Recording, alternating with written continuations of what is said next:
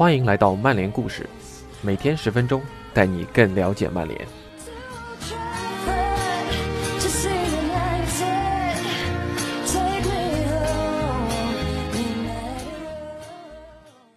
今天给大家带来的故事叫做《爵爷的唯一一次下课》。本篇文章由豪格斯塔德撰写，啊，刊登在《斯斯尔》杂志上。那是谁如此胆大妄为，敢炒爵爷啊？当然，那时候他还没有被封爵。但这个人为什么后来又说自己炒掉福格森是为了俱乐部好呢？那请听今天的故事。一九七八年五月三十一日。福格森被要求收拾东西离开劳夫街。福格森打输了和圣米伦队主席的官司，法官的判词甚至说他既没有执教经验，也没有执教天赋，丝毫没有管理能力。福格森会证明给他们看的，不是吗？一九七六年，一个年纪轻轻但脾气火爆的教练正带着苏格兰第二级别联赛球队。圣米伦队踏上了前往加勒比海岸为期三周的拉练之旅。这个教练叫做福格森。这次旅程得以成行，还要感谢俱乐部的前主席库里。正是他的威士忌出口贸易牵线搭桥，促成了此事。尽管福格森爱惹麻烦，早已名声在外，好在旅途开始阶段还算风平浪静。直到他们抵达了圭亚那，和圣米伦队之前的对手不同，圭亚那正在为至关重要的世界杯预选赛生死战摩拳擦掌。他们显然没把这场友谊赛真的当作友谊赛来踢。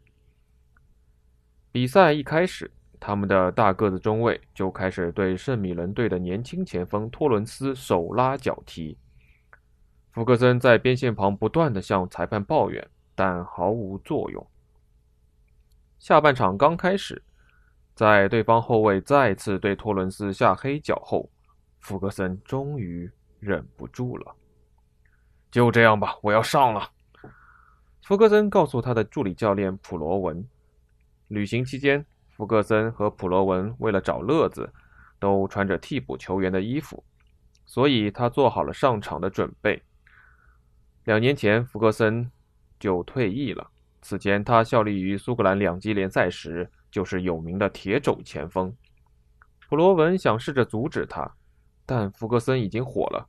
他说：“那个大个子混蛋太他妈放肆了。”当皮球再次传入禁区，弗格森狠狠地教训了那个后卫。用弗格森的话说，他好好修理了那个家伙。那个大个子后卫痛苦地在地上打滚。而弗格森也被红牌罚下。永远别让任何人知道我被罚下这件事。福格森事后对他的球员说：“没人会说的。球员们知道，如果什么都不说，那还好；如果你说了，你肯定会上福格森的黑名单的。福格森的黑名单上记着那些胆敢惹恼他的亡命之徒。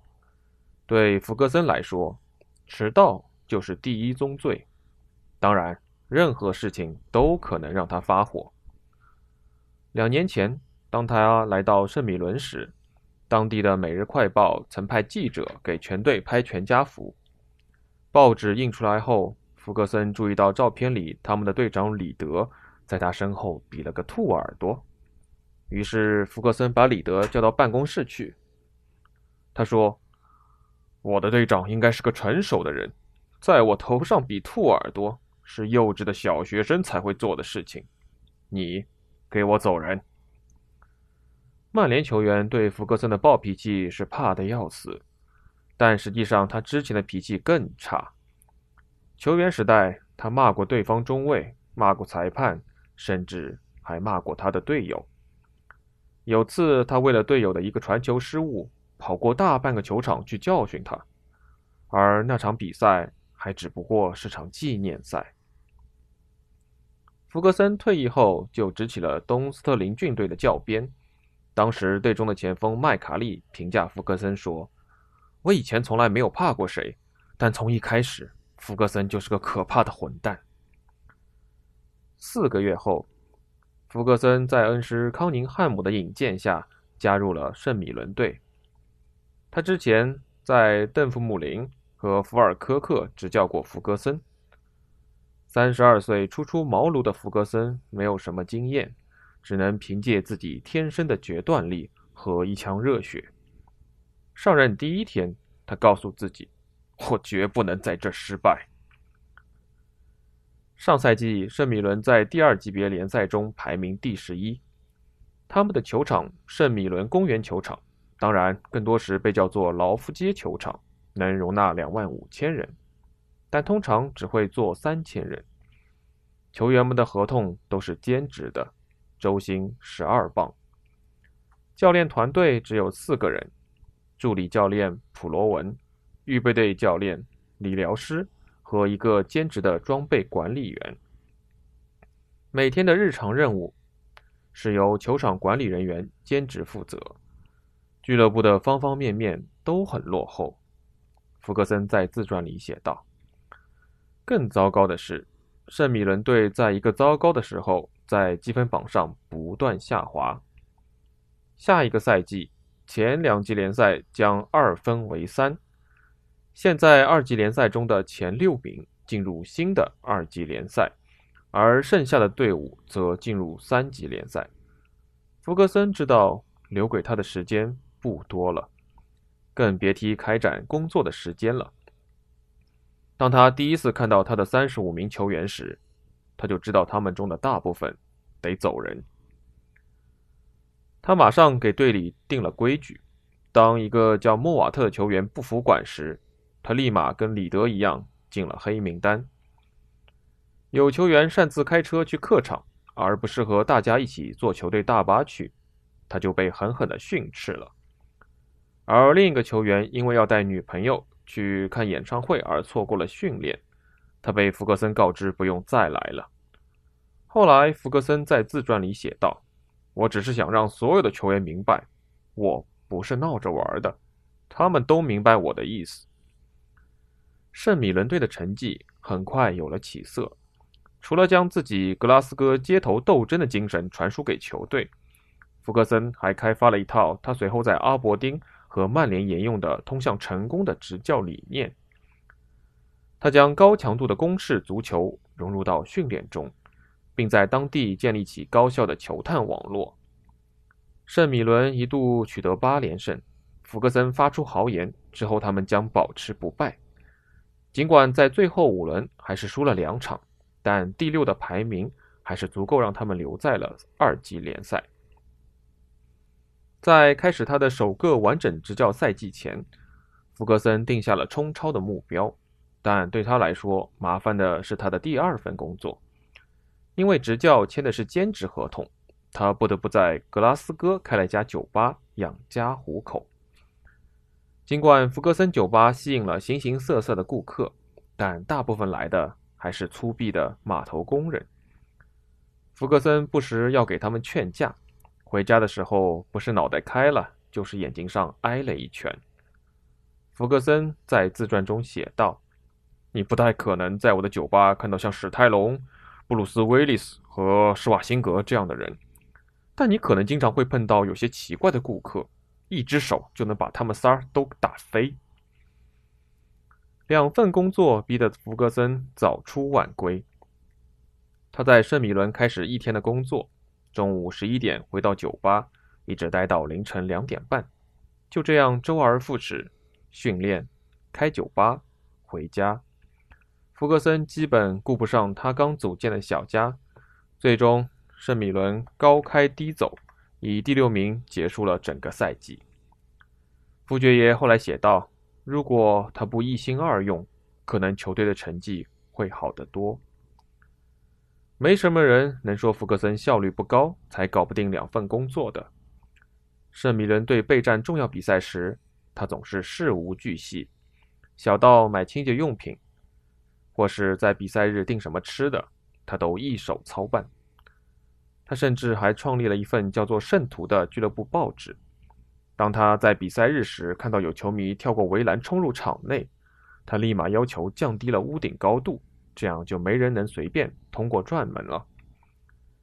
取代库里成为俱乐部主席的托德对《卫报》说：“在俱乐部里，他是工作最刻苦的。”弗格森与球迷之间的联系让球队受益匪浅。除了创立《圣徒报》，他还会每月两次造访球迷俱乐部和球迷互动。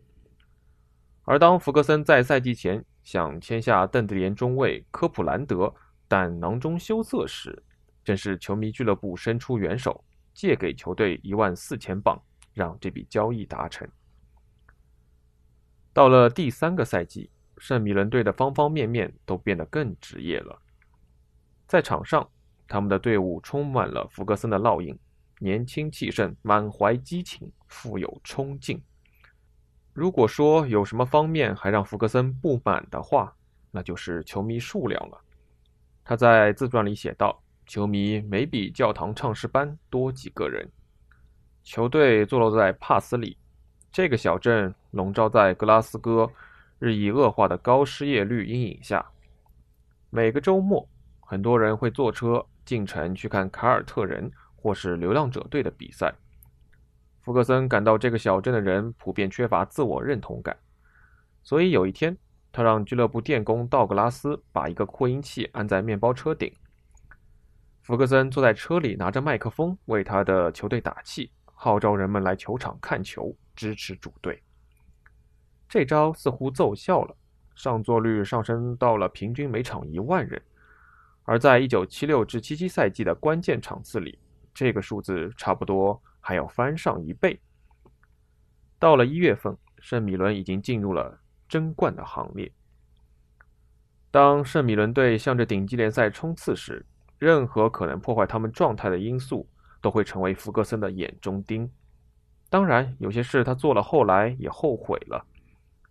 有次开场仅七分钟，他就把年轻中场斯塔克换了下来。对此，他写道：“我有点上头。”但我对我的工作充满了热情。他绝不后悔的是他对酗酒的立场。之后在阿伯丁、曼联时也一样。他有一个线人网络，他们提供的信息能让球员身败名裂。在阿伯丁，中场球员斯特拉坎曾在周五晚上看到福格森开车经过他家，看看他的车在不在。他无处不在。斯塔克告诉福克森传记作者巴克利：“你总是觉得自己被他监视着，不管你是不是在俱乐部里。所以，当球队在马斯威尔输掉苏格兰杯后，福克森接到下面这通电话时，才会如此不快。福克森在电话里得知，比赛前一天，他们队的年轻前锋麦加维被人看到在格拉斯哥的滑铁卢酒吧喝得酩酊大醉。尽管麦加维。刚刚受到苏格兰 U21 的征召，但福克森告诉他，他完了，他的足球生涯结束了。福克森再也不想见到他了。直到一周后，当麦加维在一个球迷活动上向福格森和他的妻子凯西求饶，福格森才心软。带领圣米伦升级是福格森教练生涯的第一个重大成功。他打算把圣米伦队转成职业球队，去挑战更高的高度。所以，当1977年阿伯丁队向他伸出橄榄枝时，福格森婉拒了。但他很快就会后悔这个决定。福格森加盟圣米伦队不久后，托德就买下了球队。那个被福格森认为完全不懂球的人，无论对错，托德想什么就做什么。所以，福格森和托德开始不断争执。董事会分成了两派，有些人支持福格森，另一些则反对。福格森被内乱搞得心烦意乱，他勉力支撑，才好歹让球队成绩下滑的不是那么快。随着赛季临近结束，两人之间的关系恶化，最后几个月对这两个人来说都是极不愉快的。福格森以为自己能接纳俱乐部主席。这个举动之后被他自己形容为幼稚。圣米伦队勉强保住了第十，高出降级区六分。当阿伯丁五月再次联系福格森时，这次他想走了。让福格森担忧的是，圣米伦可能会以违约起诉他，所以他推迟了他的决定。五月底时，托德把福格森叫到他的办公室，细数了福格森违约的十五条罪状。福格森嗤之以鼻，大笑起来。托德后来说，真正的问题是福格森告诉他的教练组，他要去阿伯丁了，而且会至少带上一个球员一起去。托德写道：“因为球队教练想要离开，让球队受到了很大影响。”无论如何，福格森还是走人了。对此事耿耿于怀的他，反过头来把托德告上了法庭，告他非法解雇。但托德赢下了官司。劳资法庭的判词形容福格森既无经验，也没有任何管理天赋。那时，福格森已经加盟阿伯丁。之后，他率队打破了凯尔特人和流浪者队对联赛的垄断，还在1983年的欧洲优胜者杯打败了皇马。1986年，他去到了曼联。至于托德，他成为了唯一解雇过弗格森的人。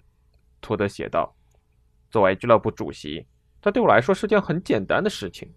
我要做的就是为俱乐部好。最终，我别无选择，只能炒了他。”至于弗格森后来的故事，你们都知道了。以上就是今天的故事，感谢您的收听。